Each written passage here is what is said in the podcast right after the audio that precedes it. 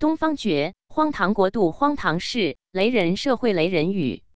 看西安封城清零。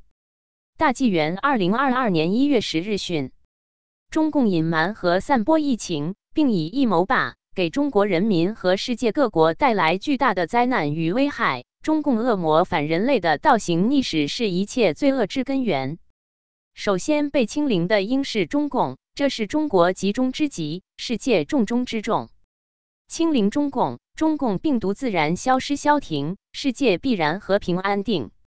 对世人来说，当前最重要的就是认清中共的魔鬼邪恶本质，明辨是非，分清善恶，知晓善恶有报的天理，赶快三退，远离中共，清零中共，解体中共。只有这样，中国人民和世界各国才会有光明前程与美好未来。一。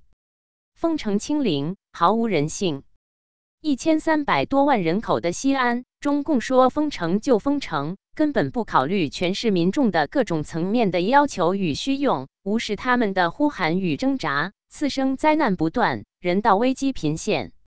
上千万人口居住的大城市，瞬间变成大小牢笼。任何国家与政府都无如此之荒唐清零封城，如此之荒唐恶作。如此之荒唐至极，西安封城太荒唐，无粮缺菜，饥寒荒，若有急症难寻医，众人痛斥清零党。二。小区火灾，封门不开，兴隆小区晚上着火，消防队赶来之后，防疫人员不给开门，说什么你们翻墙进来我不管，领导交代不能开门。无奈，消防车停在大门口，消防队员翻门而进，用灭火器灭火。忽闻小区有火灾，消防赶来，门不开。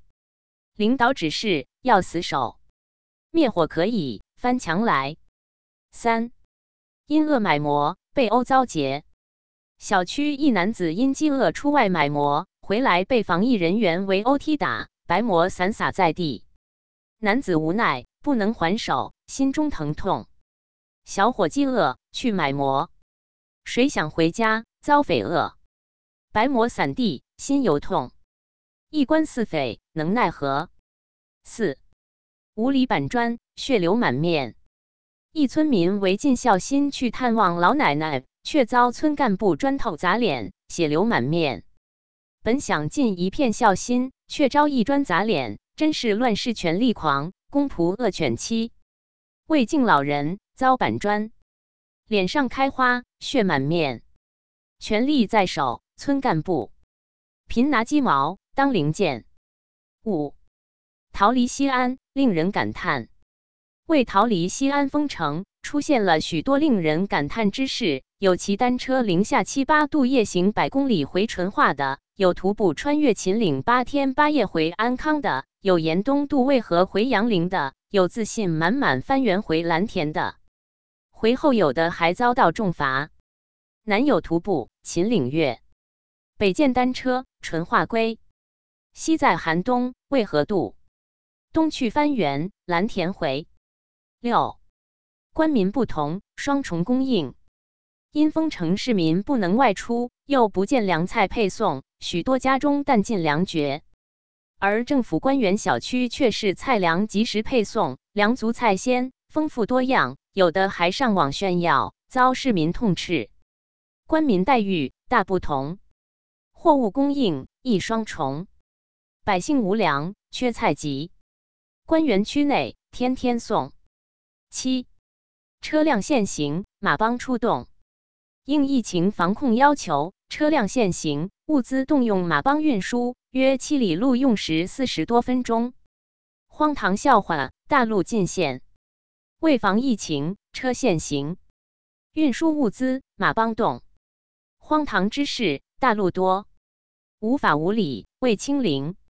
八老少饥寒，度日如年，因封城不能及时回归，有的家中老人或孩子独居，生活无人照顾，忍饥挨饿，度日如年，处境尤其危险。老少独居，谁人管？忍饥挨饿甚艰难，伤病求救无声息，度日如年，处境险。九、清零转移，外地隔离。西安航空学院两千多名学生被数十辆大巴车送到商洛和汉中异地隔离，还有四万多社区市民也送外地隔离，有的住处条件恶劣，也无暖气，有的甚至住隧道及停车场，有的没有及时安排，寒冷中在室外停留数小时，处处怨声载道。网友言：“感觉泱泱大国被一群精神病统治着。”整个国家民不聊生，乌烟瘴气。西安这阵势不错，不过效果好像很一般。清零还要靠搬迁，车水马龙，大转移。为求清零，外隔离。治国多事精神病，掩耳盗铃太稀奇。十，医院拒收孕妇流产，因封城患者无法购药，出院者难回家。孕妇难以检查及备产，两孕妇求救数医院被拒收，最后痛苦流产，甚为悲惨。另有七岁白血病者也被医院拒收，患者无处购药难，急症无法进医院，孕妇求救无人理，痛苦流产太悲惨。责任编辑高毅。